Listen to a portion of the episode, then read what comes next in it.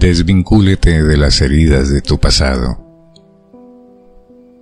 Juan Dyer La inclinación a vincularnos con nuestras heridas, en lugar de dejarlas atrás, hace que experimentemos constantemente la sensación de no ser dignos. Una persona que haya experimentado acontecimientos traumáticos en la vida, como una violación sexual, la muerte de seres queridos, enfermedades traumáticas, accidentes, rupturas familiares, drogadicciones y otras cosas similares, puede llegar a vincularse con los dolorosos acontecimientos del pasado y rememorarlos para llamar la atención o despertar lástima en los demás. Esas heridas de nuestras vidas parecen darnos una gran cantidad de poder sobre los demás. Cuanto más les hablamos a otros sobre nuestras heridas y sufrimientos, tanto más creamos un entorno de compasión por nosotros mismos. Nuestro espíritu creativo permanece tan conectado con los recuerdos de nuestras heridas que no puede dedicarse a transformar y manifestar. El resultado de ello es la sensación de desmerecimiento, de no ser digno, de recibir todo aquello que deseas. La tendencia a vincularnos con las heridas de nuestras vidas nos recuerda lo poco merecedores que somos de recibir nada de lo que realmente nos gustaría tener. Debido a que permanecemos sumidos en un estado de sufrimiento. Cuanto más se recuerdan y se repiten estas historias dolorosas, tanto más tiene garantizado esa persona que no atraerá la materialización de sus deseos. Quizá la frase más poderosa que puedas llegar a memorizar en este sentido sea, tu biografía se convierte en tu biología a la que yo añadiría, tu biología se convierte en tu ausencia de realización espiritual. Al aferrarte a los traumas anteriores de tu vida, impactas literalmente sobre las células de tu cuerpo. Al examinar la biología de un individuo, es fácil descubrir en ella su biografía los pensamientos angustiosos de autocompasión, temor, odio y otros similares cobran un peaje sobre el cuerpo y el espíritu. Al cabo de un tiempo, el cuerpo es incapaz de curarse, debido en buena medida a la presencia de esos pensamientos. el apego al dolor, sufrido en los primeros años de la vida, procede de una percepción mitológica según la cual tengo derecho a una infancia perfecta, libre de dolor. Utilizaré durante el resto de mi vida cualquier cosa que interfiera con esta percepción. Contar mi historia será mi poder. Lo que hace esta percepción es darle permiso al niño herido que llevas dentro para controlarte durante el resto de tu vida. además, te proporciona una fuerte sensación de poder ilusorio. Tenemos que ser más cuidadosos para evitar explicar nuestra vida actual en términos de una historia traumática anterior. Los acontecimientos dolorosos de nuestras vidas son como una balsa que se utiliza para cruzar el río. Debes recordar bajarte una vez que hayas llegado a la otra orilla. Observa tu cuerpo. Cuando has sufrido una herida, una herida abierta se cierra en realidad con bastante rapidez. Imagina cómo serían las cosas si esa herida permaneciera abierta durante mucho tiempo. Se infectaría y, en último término, acabaría por matar a todo el organismo. El cerrar una herida y permitir que cure puede actuar del mismo modo en los pensamientos de tu mundo interior. Así pues, no lleves contigo tus heridas. Afróntalas y pide a la familia y a los amigos que sean compasivos mientras te recuperas. Luego, pídeles que te lo recuerden amablemente cuando se convierta en una respuesta predecible. Quizá en cuatro o cinco ocasiones tus amigos y personas queridas te dirán, Sufriste una experiencia trágica y comprendo perfectamente tu necesidad de hablar de ello. Me importa. Te escucho y te ofrezco mi ayuda si eso es lo que deseas.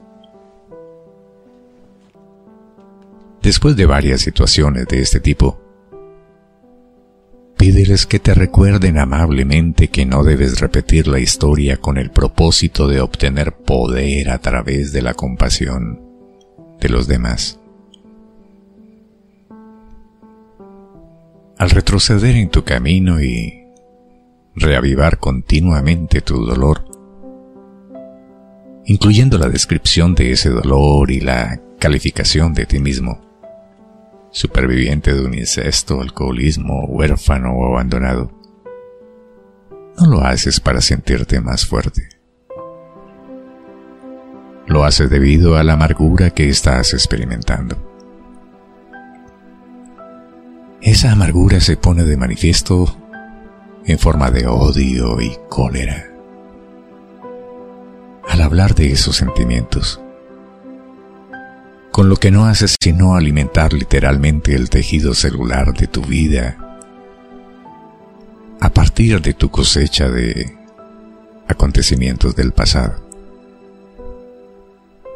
Eso hace que se extienda la infección e impide la curación. Y lo mismo sucede con el espíritu. Esta cosecha de amargura te impide sentirte merecedor. Empiezas a cultivar entonces una imagen sucia de criatura desafortunada, desmerecedora y difamada. Y eso es lo que envías al universo lo que inhibirá cualquier posibilidad de atraer el amor y la bendición a tu vida. Aquello que te permitirá desvincularte de tus heridas es el perdón. El perdón es lo más poderoso que puedes hacer por tu fisiología y por tu espiritualidad a pesar de lo cual sigue siendo una de las cosas menos atractivas para nosotros. Debido en buena medida a que nuestros egos nos gobiernan de un modo inequívoco. Perdonar se asocia de algún modo con decir que está bien, que aceptamos el hecho perverso Pero eso no es perdón. Perdón significa llenarse de amor e irradiar ese amor hacia el exterior, negándose a transmitir el veneno o el odio engendrado por los comportamientos que causaron las heridas. El perdón es un acto espiritual de amor por uno mismo y envía a todo el mundo, incluido tú mismo, el mensaje de que eres un objeto de amor y que eso es lo que vas a compartir. En eso consiste el verdadero proceso de desvinculación de las heridas, de no seguir aferrándote a ellas como preciadas posesiones. Significa renunciar al lenguaje de la culpa y la autocompasión y a no seguir adelante con las heridas del pasado. Significa perdonar íntimamente sin esperar que nadie lo comprenda. Significa dejar atrás la actitud del ojo por ojo que solo causa más dolor y la necesidad de más venganza sustituyéndola por una actitud de amor y perdón. Esta forma de actuar es alabada en la literatura espiritual de todas las religiones. Sentirse digno es esencial para poder atraer aquello que se desea. Es simplemente una cuestión de sentido común si no tienes la sensación de merecer algo? ¿Por qué te lo va a enviar la energía divina que está en todas las cosas? Así pues, tienes que cambiar y saber que tú y la energía divina son una sola cosa. Y que es tu ego el que confabula para impedirte utilizar este poder en tu propia vida. A continuación, te indicaré algunas de las grandes actitudes y comportamientos que puedes incorporar a tu conciencia para facilitar el crecimiento de tus sentimientos de merecimiento. Un plan que te ayudará a ver que eres digno de recibir y atraer desde la fuente divina. Las siguientes sugerencias representan un plan paso a paso para intensificar tu receptividad al poder de la manifestación en tu vida. Si lo pones en práctica, no cabe la menor duda que te sentirás digno de la bendición del Espíritu Divino que lo abarca todo. La palabra inspiración significa literalmente estar infundido de espíritu o en el espíritu, si se quiere. Primero, practica hacer aquello que te guste y procura que te guste lo que haces cada día. Si vas a hacer algo, concédete el beneficio de no quejarte. Y en lugar de eso, muestra cariño por esa actividad. Tu lema aquí ha de ser, me gusta lo que hago y hago lo que me gusta. Eso te sitúa en el espíritu y te proporciona literalmente el entusiasmo para ser un receptor digno de la gracia de Dios. La palabra entusiasmo procede de la raíz griega enteos, que significa literalmente estar lleno de Dios. Segundo, haz todos los esfuerzos posibles por eliminar de tu vocabulario y de tu diálogo interior los hábitos internos de pesimismo, negatividad, juicio, quejas, murmuraciones, cinismo, resentimiento y crítica destructiva. Sustitúyelos con optimismo, amor, aceptación, amabilidad y paz como forma de procesar tu mundo y a las personas que hay en él. Tercero, al margen de lo mucho que te sientas tentado de retroceder hacia hábitos cínicos, recuerda que esa es la energía que estás enviando al mundo y que con ello transmites un mensaje que bloquea la energía que te devolverá lo que deseas. Si estás lleno de negatividad, te encuentras desequilibrado y tus pensamientos indican que no te sientes digno o preparado para aceptar la energía amorosa que deseas. Cuarto, procura encontrar cada día un momento de tranquilidad para erradicar los sentimientos de indignidad. Ese tiempo de oración o meditación, o de experimentar simplemente el silencio, alimentará tu alma y eliminará finalmente todas las dudas que puedas abrigar acerca de no merecer el ser beneficiario de la abundancia del universo.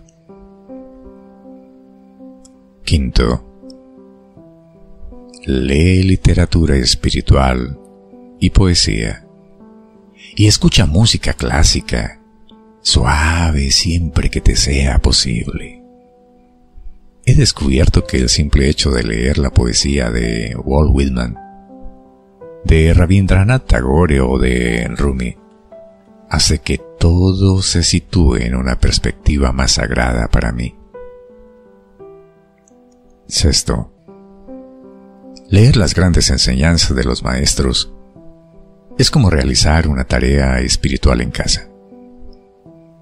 Entre ellas, se incluye el Nuevo Testamento, curso de milagros, la Torah, el Corán y el Bhagavad Gita.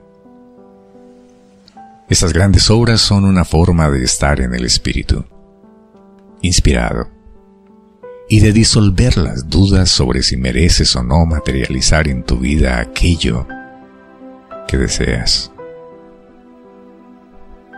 Procura rodearte, en la medida de lo posible, de cosas bellas. Practica la amabilidad para contigo mismo y para con los demás, con toda la frecuencia que te sea posible. Abandona tu necesidad de tener razón y de ganar. En vez de eso, sé amable. Y pronto conocerás la bendición de la paz interior. Recuerda que tu yo superior solo desea paz. Al practicar la amabilidad, la paz aparece inmediatamente. Al estar en paz contigo mismo y con tu mundo, sabes que eres un digno receptor de todo lo que se cruza en tu camino.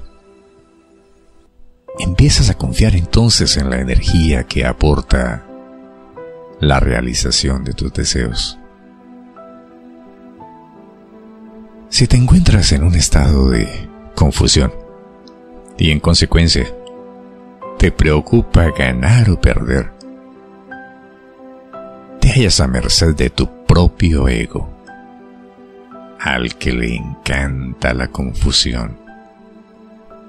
Toda esa confusión interna hace que te cuestiones a ti mismo y a tu valía en comparación con otros. Y eso trae consigo la duda acerca de si eres digno o no de recibir y manifestar. De la meta de ser cada día amable con los demás, al menos una vez, y extiende ese mismo privilegio hacia ti mismo, tanto como te sea posible. Siempre tienes una alternativa acerca de cómo va a reaccionar tu espíritu. La alternativa de la culpabilidad, la preocupación, el temor o el juicio no es más que un pensamiento que se transfiere a tu fisiología. Cuando tu yo físico se ve desequilibrado por estas emociones, te sientes demasiado enfermo e infeliz como para pensar siquiera en participar en el acto de la co-creación de una vida bienaventurada. Te saboteas a ti mismo. Y todo por la falta de voluntad para ser amable contigo mismo y con los demás.